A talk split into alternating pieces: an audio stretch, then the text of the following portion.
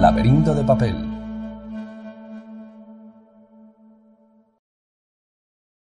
Hola, bienvenidos, bienvenidas a Laberinto de Papel, el podcast sobre literatura fantástica, de ciencia ficción, de fantasía, de terror que hacemos en Sataka en colaboración con la editorial Minotauro. Hoy vamos a hablar de un par de libros eh, de, ciencia ficción apocalíptica y de, de eso vamos a hablar eh, con nuestra invitada, eh, que es Meren, que es periodista y trabaja en medios como Todas Gamers. hola Meren, ¿qué tal? Hola, buenos días.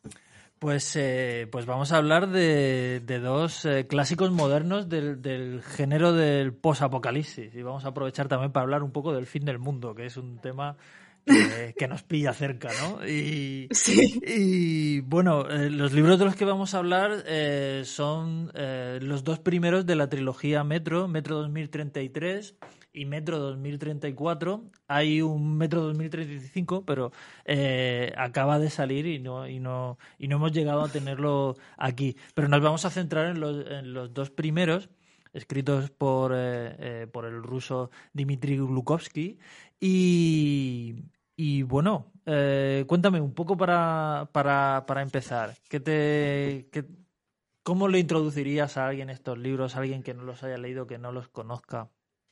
cómo los describirías? Yo creo que estos libros tienen, tienen puntos positivos, es decir, si te gusta Fallout, si te gusta The Last of Us, si te gusta todo lo que tenga que ver efectivamente con el fin del mundo, Metro te va a gustar.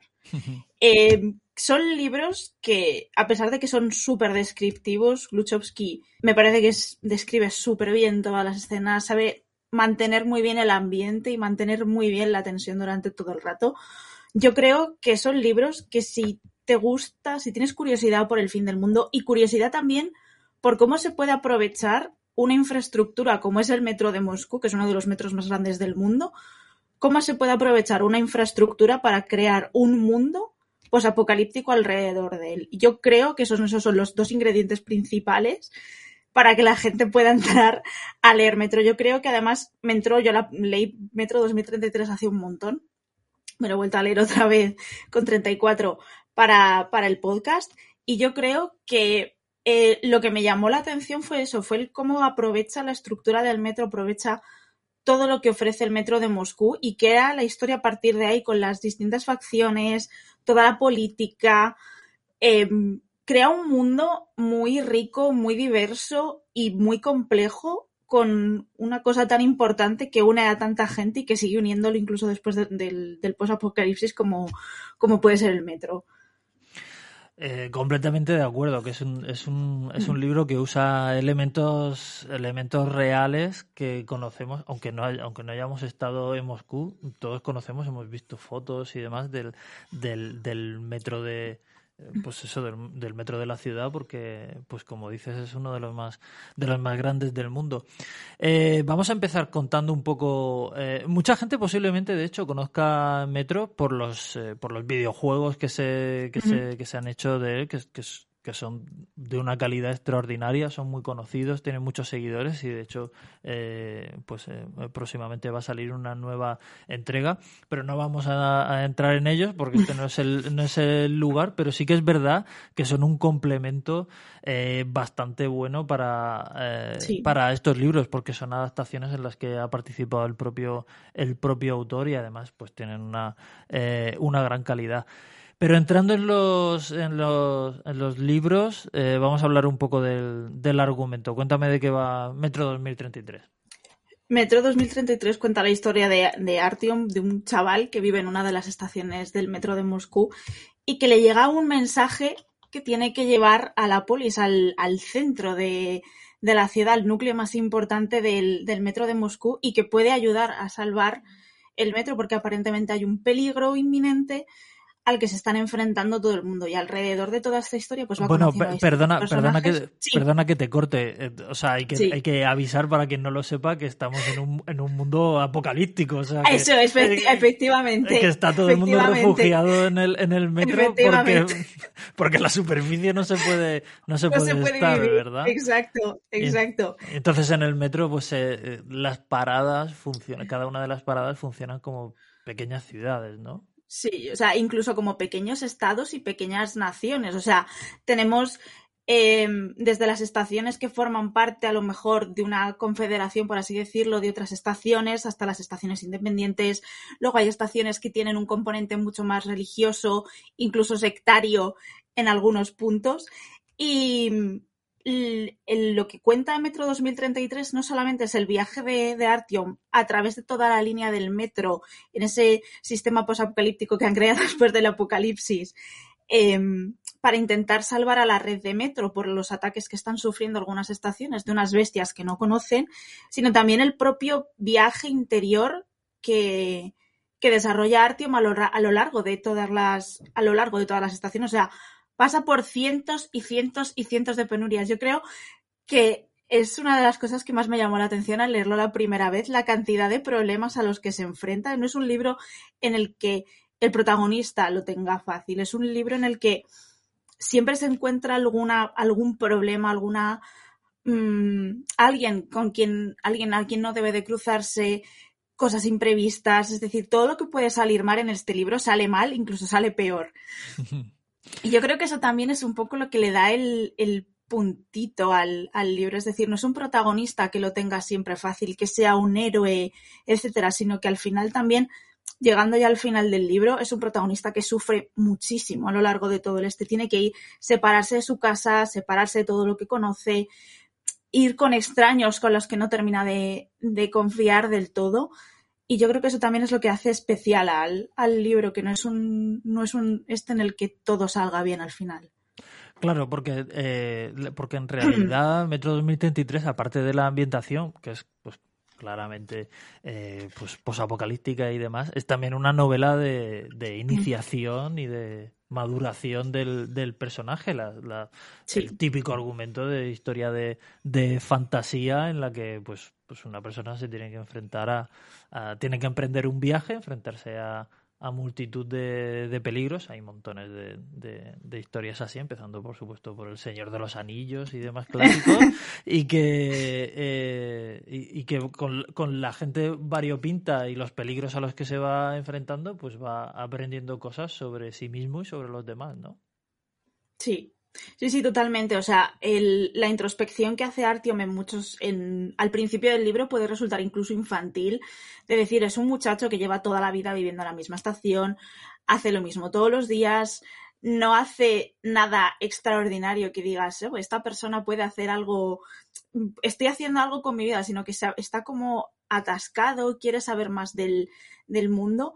Y al principio todo lo que es el viaje, todos los primeros capítulos es en plan, las quejas de Artyom pueden resultar incluso infantiles, pero luego te paras a pensar y dices, es que el pobre está metido en la estación, eh, lleva metido en el metro toda la vida, no conoce nada más allá del metro, solamente conoce el exterior a través de los pocos libros que han conseguido salvar y tiene que enfrentarse a un mundo súper hostil sin preparación, es decir, la gente que está preparada para esto son los stalkers, como Hunter que aparece en el que aparece en 2030 en 2033 y 2034 y son y es decir, son gente que es- vive traumatizada desde que nacen prácticamente. Y cualquier queja que pueda tener Artyom al principio eh, aumenta según van pasando las cosas. Por ejemplo, le acaban encarcelando en una de las partes, yo creo que eso es, para mí es una de las partes más duras del libro. Y la exploración en el exterior cuando, cuando suben a la biblioteca, creo que para mí también es otra de las partes más duras del libro en el que, en el que Artyom se da cuenta de que no, esto no es la gran aventura con la que él había soñado, sino que esto es un mundo en guerra, es un mundo devastado y tiene que enfrentarse a él de la mejor manera que pueda, intentando no morir en el intento. Y Artyom está a punto de morir muchas veces a lo largo del libro. Sí. Eh, Es, es, curioso, me gustaría que habláramos un poco eh, del, del, autor, porque eh, Glukowski es, es, periodista y muchas de las cosas que, eh, que está, eh, además es un periodista bastante prestigioso, especializado en, en, en reportajes y experto en, en, actualidad y en crónica geopolítica y demás. Y eh, eh, aparte de sus valores literarios, que, que, los tiene, porque el, porque el libro, pese a que lo escribió eh, siendo muy joven, eh, está, está, muy bien, está muy bien escrito. Sí. Pero tiene otros valores. Me estás, está, cuando según vas narrando el, el, el, el argumento, creo que está bastante claro que hay una serie de referentes reales muy claros que, que, que, está hablando, que en realidad está hablando del fin del mundo, pero también está hablando de la, de, del mundo que, sí. en el que vivimos, ¿no? Totalmente, o sea, eh, yo creo que una de las cosas más importantes de, de, Metro, más allá de lo que es el viaje de Artiom, es el retrato que hace de la sociedad alrededor de los finales de los 90, principios de los 2000, que es más o menos cuando, cuando se escribió este libro. Acababa de caer el muro de Berlín, la situación geopolítica seguía siendo muy complicada a nivel internacional. Eh, estaba, se estaba saliendo de lo que era la polarización del mundo entre, los, entre Estados Unidos y, y, la, y la URSS. Y yo creo que lo logra plasmar muy bien, es decir, tenemos una serie de élites afincadas en el centro del metro de Moscú, lo que es la polis, que es en plan, vale, esta gente es la que parte, por decirlo así, la que parte el bacalao, es la que acaba mandando en general en todos los sitios. Luego están las ligas de comerciantes, eh, los grupos religiosos y también incluso grupos extremistas que se dedican a asesinar a otros que no comulgan con sus ideas. Entonces, más allá de que Metro pueda ser un, es un, un, un relato muy ambicioso y muy mm, bien escrito de lo que es el, el posapocalipsis, de cómo una sociedad puede sobrevivir al posapocalipsis en una mm, situación así, distribuye muy bien todo. De hecho, además, el mapa del metro, que es una de las cosas que, que más me ha gustado de, de tener del libro, uh -huh. eh, se ve perfectamente eh, la distribución por clases sociales. O sea, en el centro donde está más protegido están las clases sociales altas, todas las élites, la polis, eh, cerca eh, también está la Hansa. Luego, según se va eh, alejando por la periferia, ciertas ligas de comerciantes, ciertas ciudades que tienen el cierto poder, pero tampoco tienen tanto como para poder mmm, mantener ese estatus a lo mejor que pueden tener la Hansa o la polis. Y ya luego, según vas bajando hasta los extremos, hasta donde están los túneles cegados, están todas las ciudades, todos los pequeños estados que sobreviven día a día, sobreviven como pueden, sobreviven por el comercio y si se mueren, pues a la Hansa o a la Polis a lo mejor les, les parece mal, pero que tampoco les va a suponer una gran pérdida como a lo mejor podría llegar a suponer otra, otra ciudad más cercana al centro del, del, núcleo del metro.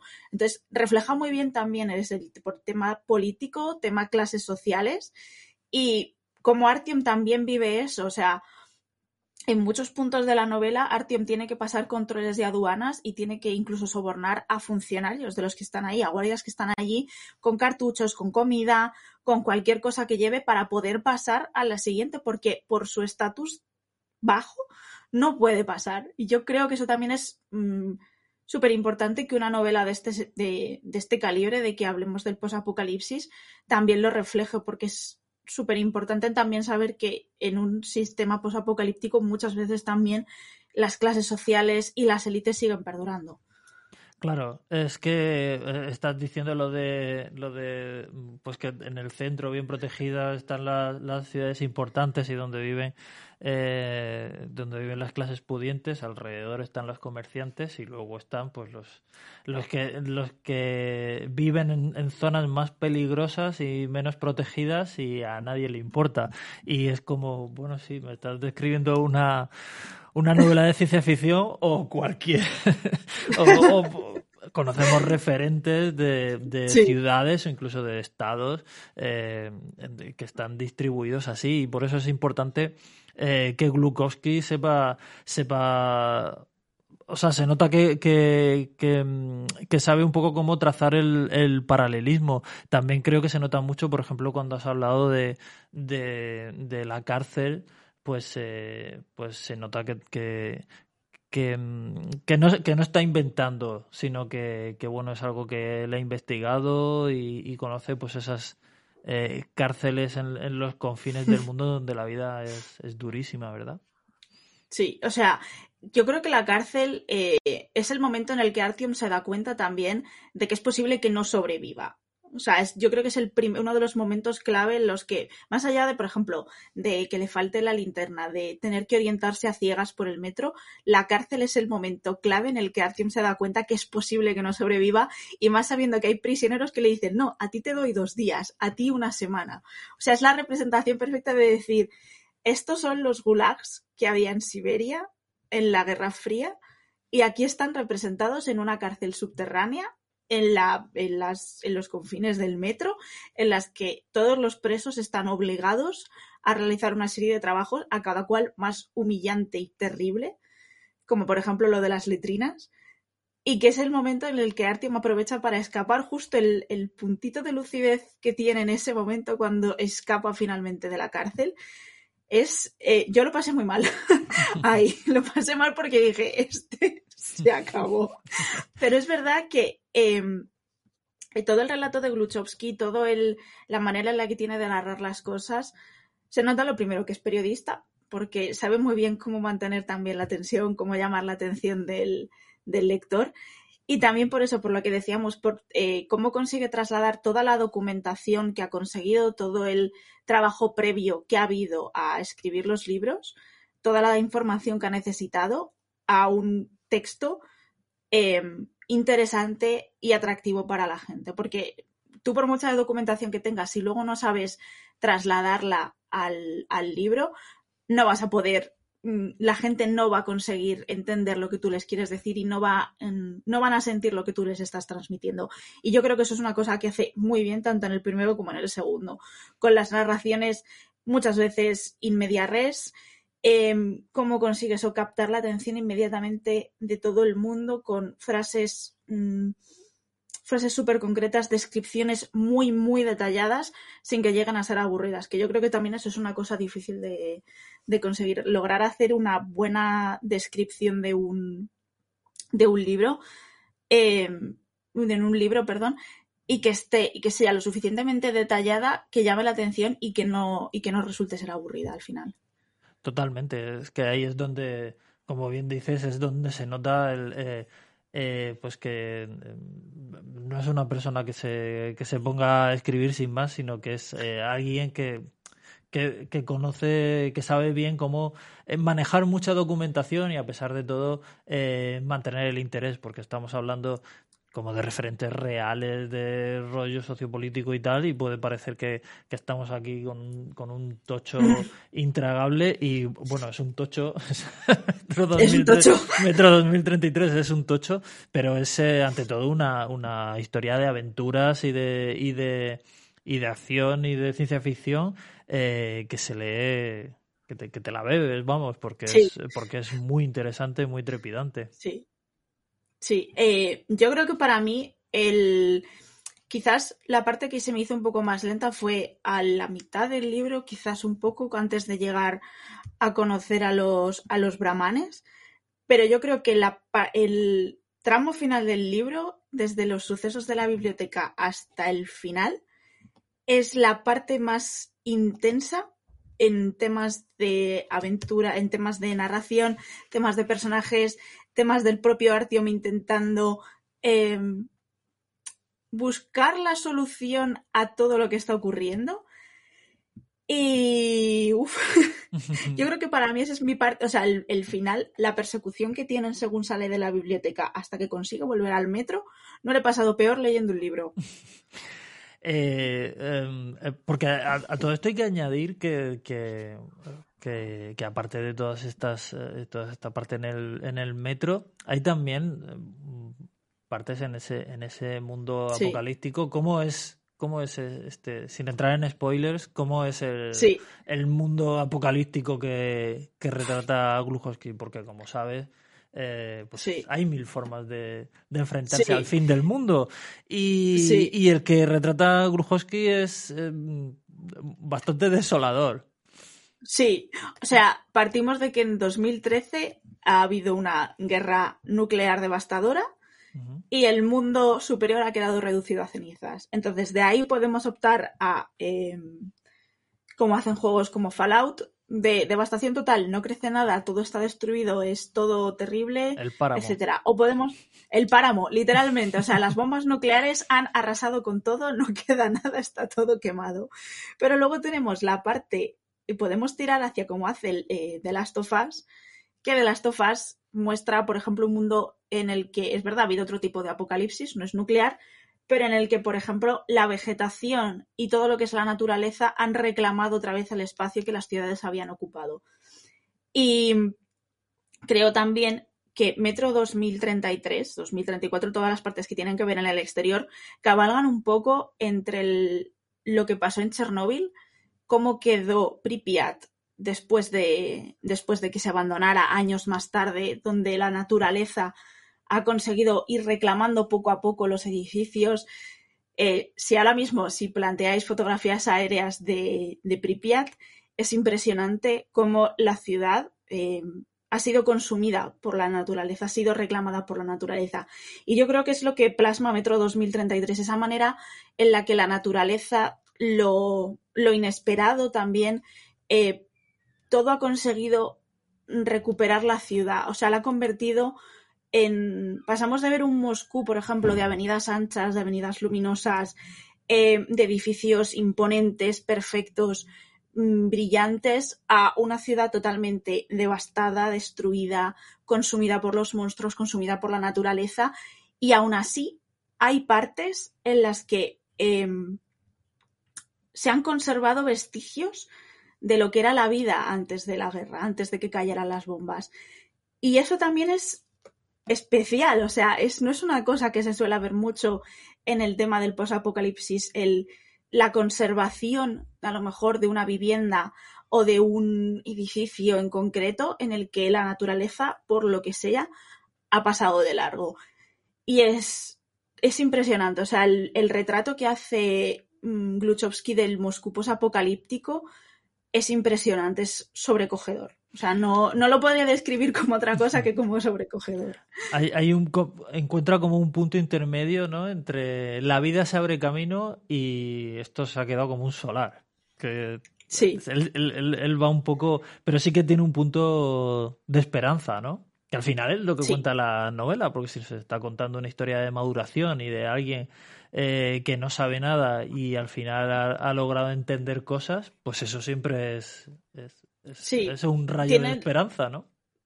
Exacto, siempre tiene, o sea, Artyom de todas las enseñanzas que va viviendo a lo largo de, de Metro 2034 tiene ese puntito de, de, esperanza, es decir, de todas las de todas las cosas malas que le ocurren, siempre acaba encontrando una mano amable, siempre encuentra algo con lo que seguir adelante, siempre encuentra un puntito de fuerza y esperanza. Y en la biblioteca, antes de que eh, se desalte el infierno, sí que es verdad que también existe ese como puntito de, de luz, de decir que todo puede llegar a ir bien, de que las cosas pueden llegar a, a mejorar.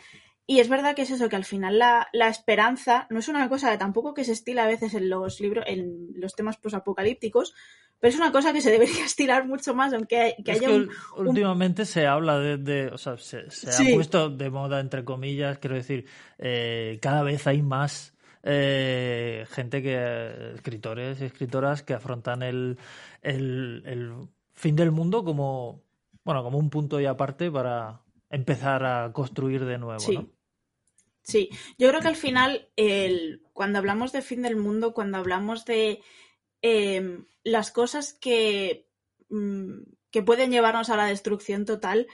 Eh, antes todo era como muy pesimista, yo creo que también fruto de la época, porque evidentemente, o sea, vivir después de, haber tenido una guerra mundial a las espaldas, la amenaza de las bombas atómicas en, el, en los años 40, eh, toda la Guerra Fría, es normal que en cierto punto los escritores también tengan, eh, sean hijos de su tiempo dicho, dicho así, y al final acaben plasmando esa desesperanza, esa, todo ese sentimiento de no vamos a salir de esta em, en, los, en lo que escriben, en lo que, en lo que publican. Y yo creo que al final eso también es importante y que ahora que eh, después de nuestro particular fin del mundo con la pandemia, con toda la crisis del transporte, etcétera, siempre hemos encontrado una mm, manera de salir adelante. Eh, yo me acuerdo el, todo el tema del, con el COVID, cuando la gente se encerró en sus casas, el puntito de esperanza que, por ejemplo, daba la gente que salía a aplaudir a los sanitarios fue en plan, no es todo tan terrible, o sea, es terrible porque fue terrible, murió muchísima gente, pero es el puntito de, hay un poquito de esperanza, hay un poquitito de brillo en toda esta situación y yo creo que es lo mejor que podríamos estar haciendo. Es decir, bastantes penurias tenemos en nuestra vida diaria y últimamente, que yo creo que también es bueno mm, leer y encontrar cosas en las que en las que haya cosas que nos den esperanza, cosas aunque sean pequeñitas, da igual, pero siempre que haya un pequeño brote, ya luego de ahí la gente sabe, va, a poder tirar hacia adelante. Es cierto que además eh, esa, esa posición como eh, positiva ante el apocalipsis no es solo como, bueno, es que yo soy una persona optimista. Yo, o sea, yo estoy en el fin del mundo, pero yo veo la, la vida de color de rosa. Eso está muy bien, pues, o sea, puede ser, pero aparte también hay un posicionamiento político, ¿no? En plan, eh, todas estas desgracias no nos van a derrumbar, sino que seguimos presentando oposición a los, pues a los que nos oprimen, a los que nos ese tipo, ese tipo de cosas. Hay algo también político ahí, ¿verdad? Sí, o sea, yo creo que el, eh, muchas de estas cosas del posapocalipsis, eh, cuando nos las plantean, por ejemplo, cuando plantean, por ejemplo, aquí también el sistema político injusto que hay todas las élites que hay congregadas alrededor del centro que son súper estrictas en cuanto a la gente que puede pasar, la gente que no puede pasar, etcétera, y que mucha gente vive refugiada en estaciones cercanas esperando su turno para poder pasar. Yo creo que también eh, Artium es un poco como el baluarte de, hola, el sistema puede cambiar y creo que puedo intentar cambiarlo si consigo llegar a esta cosa. O sea, la primera conversación que tienen con los brahmanes, que dicen, ¿cómo va a, cómo va a ser este el elegido? ¿Cómo va a ser este el que nos diga qué libro hay que encontrar en la biblioteca? No sé qué. Y al final, es verdad que la misión de la biblioteca no sale tan bien como querían, pero Artium hace valer su esta y Artium hace valer que él es distinto y que las cosas pueden ser distintas para todo el mundo. O sea, lo que él busca también a través de todo este viaje es que em, la gente pueda vivir más unida, más em, menos distante y menos em, guerreante en el sentido de que hay mucha gente que sigue peleando por intentar conseguir cualquier cosa. Es decir, la gente se pelea por conseguir cartuchos, se, pelea por conseguir el TD, el TD setas. Y yo creo que Artyom, dentro de lo que. Eh, dentro de su viaje y dentro de toda la gente que conoce, va dejando como un pequeño reguero de esperanza por, por allá por donde va y de que el cambio es posible. Y yo creo que se nota mucho eso, sobre todo eso, en la misión de los, de los brahmanes, el, más o menos un poquito más allá de la mitad, casi tirando ya casi al final del libro, yo creo que esa es la parte en la que se demuestra de verdad que Artyom puede intentar cambiar el sistema y que quiere de verdad que el sistema cambie porque lo único que está haciendo es mantener el sistema que había antes de la guerra. Y yo creo que ese es el, también ese es el puntito de esperanza que hay un poco en, todo esto. Y es, yo creo que es, es bonito verlo. Muy bien, ahora hablaremos un poco más del, fin del mundo y de la esperanza y esas cosas, pero vamos a, hablar también un poco de Metro 2034, que es eh, la secuela, eh, y que no es una secuela eh, al uso, no es, o sea, no es una secuela directa porque los protagonistas cambian. Sí, o sea, cambian. De hecho, nos vamos a otra estación y aunque, como he dicho, aparece Hunter, que es un personaje que aparece en en el en Metro 2033 nos vamos a encontrar con otra serie de personajes que están viviendo una situación totalmente distinta. Así que es verdad que es parecida a la que se encuentra Artyom al principio del libro, pero están en una estación totalmente distinta y tienen que recurrir a hacer cosas, tienen que encontrar la manera de intentar salvar a la red de metro de una plaga que puede acabar con todo. O sea, vamos, partimos también un poco del, de la historia que había antes en el metro 2033 de hay una amenaza que puede acabar con la esta. En 2034 hay una plaga, plaga que seguramente conocemos también después de todo lo, de lo del COVID. Y los tres protagonistas al final empiezan en la, en la eh, Sebastopolskaya, que es una estación que aparentemente lleva varias semanas incomunicada. Y Hunter y el resto de protagonistas van intentando em, lograr saber qué ha ocurrido, saber qué ha pasado e intentar buscar una solución a ese problema que está ocurriendo. Y al final yo creo que es un poco también lo que pasa con Metro 2033, sin hacer spoilers, em, que es em, que a pesar de que intentan dejar ese reguerito de esperanza, ese reguerito de intentar solucionar las cosas, al final siempre hay algo que sale un poco mal. Y yo creo que en ese sentido es quizás un poco menos esperanzador que Metro 2033 pero que sí que deja como la semilla de, de explorar otro tipo de cosas que pueden pasar en la, en la esta, en, la en toda la red de, metro.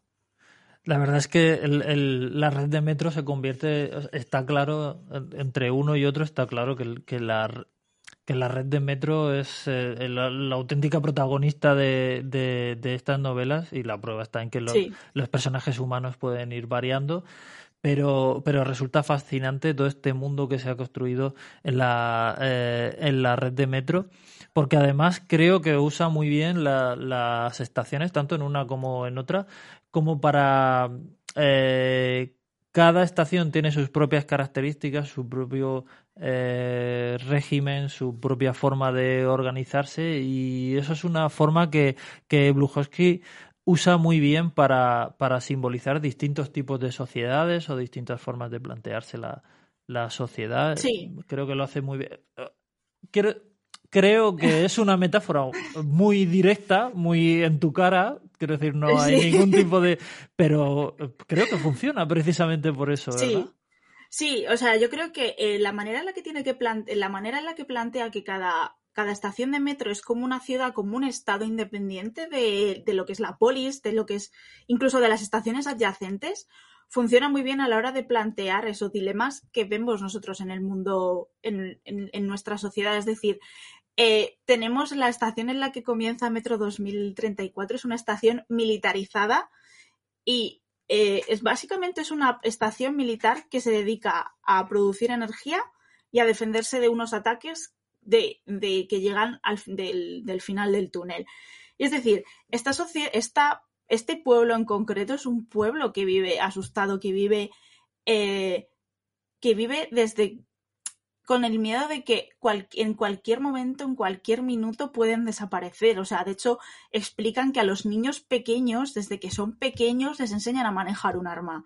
Ahí tenemos también un problema de cómo enfrentar este tipo de cosas, cómo enfrentar mm, un pueblo que necesita que se armen sus niños para poder defenderse. ¿Por qué no hay otra estación que vaya a ayudarles? Si es por las redencillas personales que tienen, por las redencillas económicas, por las redencillas de que si nosotros pedimos más ayuda nos van a dejar de pedir energía y al final nos van a acabar abandonando. Es decir, la Sebastopolskaya, en el momento en el que la plantean, sabes que es una, un pueblo eh, condenada a desaparecer. Da igual que sea a lo mejor dentro de un mes, dentro de una semana, en unas horas o incluso dentro de un año, pero es un pueblo que está condenado a desaparecer porque no tiene, le faltan medios para poder protegerse, a pesar de que tiene algo muy importante para la Hansa y para la polis, no pueden. O sea, no, no tienen el poder suficiente como para decir, hemos venido aquí, somos estos somos nosotros, queremos esto, ayudadnos. O sea, también impera un poco, y yo creo que eso lo refleja súper bien siempre, la mentalidad egoísta y no cooperativista que tienen muchas de las estaciones. De, aunque tú seas mi vecino, aunque podamos ayudarnos y beneficiarnos de esta cosa que tienes y nosotros intercambiamos esto contigo, siempre hay un sentimiento en muchas de ellas de egoísmo de esto es para los míos y esto es solamente para los míos. No puedo compartir con nadie, no voy a compartir con nadie porque sé que me vas a traicionar. Y yo creo que eso también lo representa muy bien, todo el tema de las rencillas y del egoísmo que hay en las propias estaciones. Yo creo que eso, eso lo hace súper bien el libro. Es asombroso cómo estás eh, diciendo, estás describiendo a las ciudades, lo, que sucede, las ciudades, las, las estaciones, lo que sucede en ellas, y es imposible no eh, pensar automáticamente en situaciones que estamos viviendo ahora, bueno, que están viviendo, en, eh, se está viviendo en Europa del Este eh, ahora mismo. Y, y, de hecho, mm, muchas de las cosas, está claro que, que el autor es ruso y conoce bien toda, toda esa zona, todo lo que fue la descomposición de la, de la Unión Soviética, porque hay mucho de, de, eso en, en, en Metro. Sí, o eh, sea, sabe reflejar. Sí, perdona. sabe reflejar muy bien.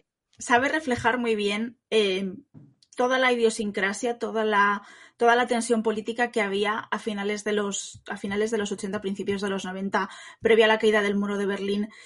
Todas las. Em, toda la sensación que había de agotamiento del sistema y al mismo tiempo de la necesidad de seguir manteniéndolo porque es la única manera que conocen de seguir adelante. Y luego también todo, por ejemplo, todo el tema de nacionalismos, de extremismos, también está muy bien plasmado en los dos libros.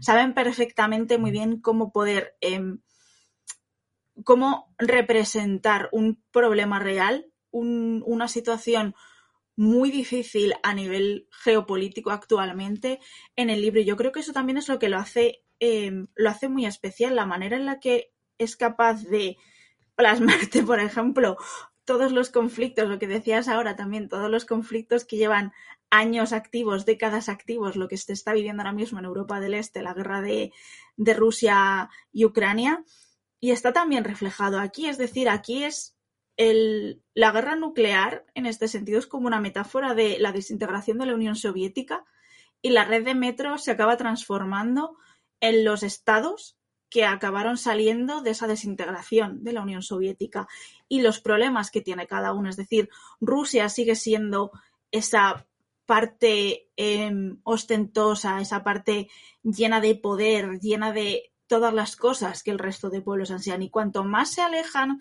del centro, más posibilidades tienen de desarrollar problemas. Luego en los 90 también tenemos todo el conflicto de Yugoslavia en la zona de los Balcanes, y yo creo que eso se, se refleja muy bien toda la mentalidad de esa época, todo el, la desintegración, lo que supuso la desintegración de la Unión Soviética y de los estados que acabaron quedando en el libro. O sea, y eso, al fin y al cabo, son metáforas para explicar cómo la sociedad rusa y la sociedad soviética en general, lo que fue quedando de, de todos estos países, cómo intentaron recomponerse después de un hecho tan traumático como este, porque yo creo que eso fue para mucha gente me imagino que fue un trauma, igual que la caída, el levantamiento del muro de Berlín fue uno, la caída del muro de Berlín supuso también una liberación de todo eso. Y yo creo que el, tanto en 2032 como en 2033 como en 2034 saben reflejar muy bien esa em, todo lo que es ese decaimiento, esa em,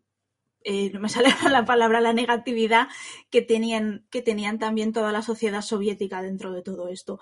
Y yo creo que eso al final el metro funciona muy bien como una metáfora de cómo se desintegró la Unión Soviética y de cómo se fueron quedando el resto de países a su alrededor. Está claro que, el libro supo tocar eh, una serie de teclas que, que, hicieron que, buena parte de los lectores primero eh, sobre todo primero en, en, Rusia, se, se, identificaran, vieran como, o sea, reconocieran muy claramente de lo que estaba hablando en realidad eh, la novela como prueba. El, el, libro, se, como sabrás, pues se, se eh, cuando fue rechazado por varias editoriales, pues Glukowski lo, lo, publicó en Internet y tuvo millones de, de lectores. Y entonces fue cuando llamó la atención de algunas editoriales. Y no es de extrañar que, eh, que, hubiera millones de personas en, en, Rusia y también en eh, gente que leía en idioma inglés, porque, porque lo tradujo él mismo, eh, interesadas en lo que estaba contando y es precisamente por, por todo esto que dices, por lo reconocible que, que resulta. Sí, sí, o sea, yo creo que al final, cuando eres un escritor, cuando tienes, cuando has vivido en un país Mm, plagado de conflicto, cuando has vivido una situación tan difícil como la desintegración de un conjunto de países, como lo de la Unión Soviética, creo que al final encuentras la manera perfecta o al menos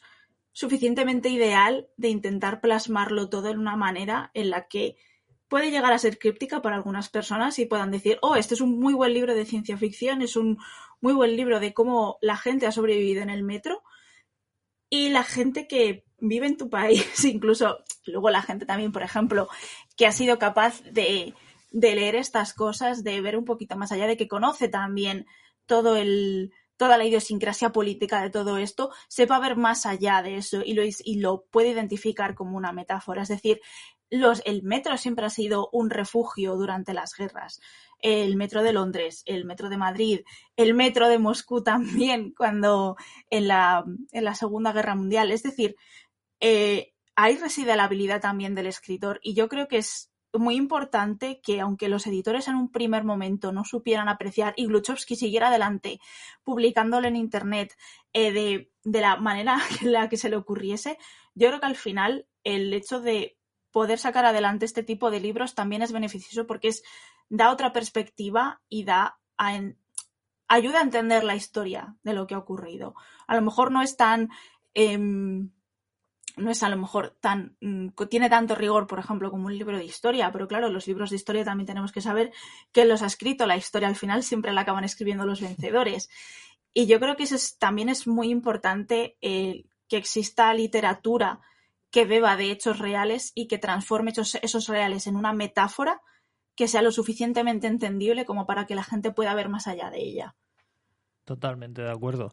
Pues eh, si te parece, eh, sí me gustaría para acabar, eh, hemos estado hablando mucho del, del fin del mundo, de, de, de, cómo reflejarlo, de esas dos vertientes que hay, ¿no? Una como más esperanzada, otra, otra más pesimista y que obedece mucho al signo de los tiempos. Sin embargo, eh, pues desde, pues yo creo que desde que empezaron las ficciones sobre, sobre el fin del mundo, más primitivas en el inicio de la ciencia ficción, con invasiones extraterrestres que dejaban el, planeta desolado y demás, hasta otras con, una fuerte carga política, como pueden ser las novelas de, Metro. ¿Qué crees que, que hace que en todo el siglo XX y, y, lo que llevamos de 21 sigamos consumiendo ávidamente eh, historias sobre el fin del mundo, ¿por qué nos interesa tanto? Es una pregunta difícil. ya, es difícil. Eh, es difícil. Mi interés yo creo que radica también mucho en la curiosidad de la gente, en imaginar maneras posibles en la que puede acabar nuestra existencia en la Tierra. Yo creo que hay un componente muy, muy, muy, muy heavy, por así decirlo, desde, la, desde el descubrimiento de la bomba atómica. O sea, desde que se descubrió el poder de la bomba atómica, la gente sabe que con un botón, con una, con una dirección ahora mismo, con un código nuclear, se puede acabar todo. Y yo creo que ahí nace un poco la, la idea de que a la gente le gusta conocer cómo pueden acabar las cosas. No tanto como prepararse, porque estamos hablando de, de cosas que a lo mejor pueden ocurrir o a lo mejor no pueden no ocurrir, pero yo creo que hay un componente de, curiosidad, no, tanto de morbo, sino de curiosidad y de entender qué puede pasar cuando acabe el fin del mundo. Eh, en Metro, por ejemplo, se nos plantea esto. La gente se logró refugiar en el metro y un puñado de... Un puñado, además es que te lo dicen así, te lo plantean. De toda la población de Moscú logró lograron sobrevivir algunos cientos de miles de personas. Eso no es mucho. Y eso también impacta, es decir, qué posibilidades tiene una persona normal a día de hoy de poder sobrevivir en caso de un ataque nuclear. Eh, yo creo que eso es un poco, es la curiosidad por saber qué puede pasar, el, el hecho de querer conocer las opciones de alguna manera y ver cómo se comporta el ser humano. O sea, yo creo que también hay un componente de, de, saber cómo se puede, cómo se puede comportar el ser humano. O sea, tenemos por una parte, es verdad, eh, las que son totalmente pesimistas de aquí luego no va a sobrevivir nadie, esto es terrible, y luego las demás en las que, por ejemplo, Metro 2033, el viaje de Artiom, ese reguero de esperanza que va dejando en todo el mundo, de las cosas pueden cambiar, todo puede ir a mejor. Yo creo que eso también es el... A la gente le gusta mucho ver tanto la parte negativa como la parte positiva, la parte de decir, ah, pues incluso aunque se acabe el mundo puede haber esperanza. Y yo creo que después de la pandemia aunque haya gente que no haya mmm, no se haya comportado como es debido o no haya tenido ese, esa parte de, mm, de que se esperaba de cómo se comportase, mucha gente ha ayudado a colaborar con otros, mucha gente ha colaborado para que otras personas pudieran hacer su trabajo.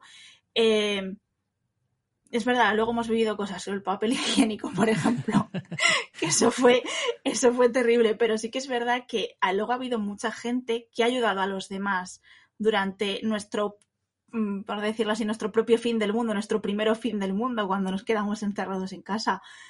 Sí que ha habido ese, pues, esa ayuda mutua, ese, eh, esa colaboración para que todo pueda salir bien al final. Yo creo que eso es al final lo que también la gente busca, el poder, el poder saber que las cosas pueden salir bien. Aunque en muchos casos salgan mal, tener siempre ese puntito de esperanza, ver ese brote en medio de una calzada completamente destruida, de que la vida puede seguir adelante. Y yo creo que eso es también lo que mucha gente busca.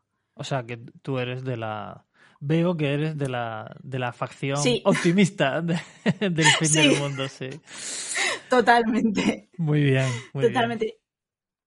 Eh, pues, eh, pues nada, eh, muchísimas gracias por habernos ayudado a, adentrarnos en, en, en, la, en, el denso mundo, en el denso fin del mundo que, que, propone Metro 2033 y Metro 2034.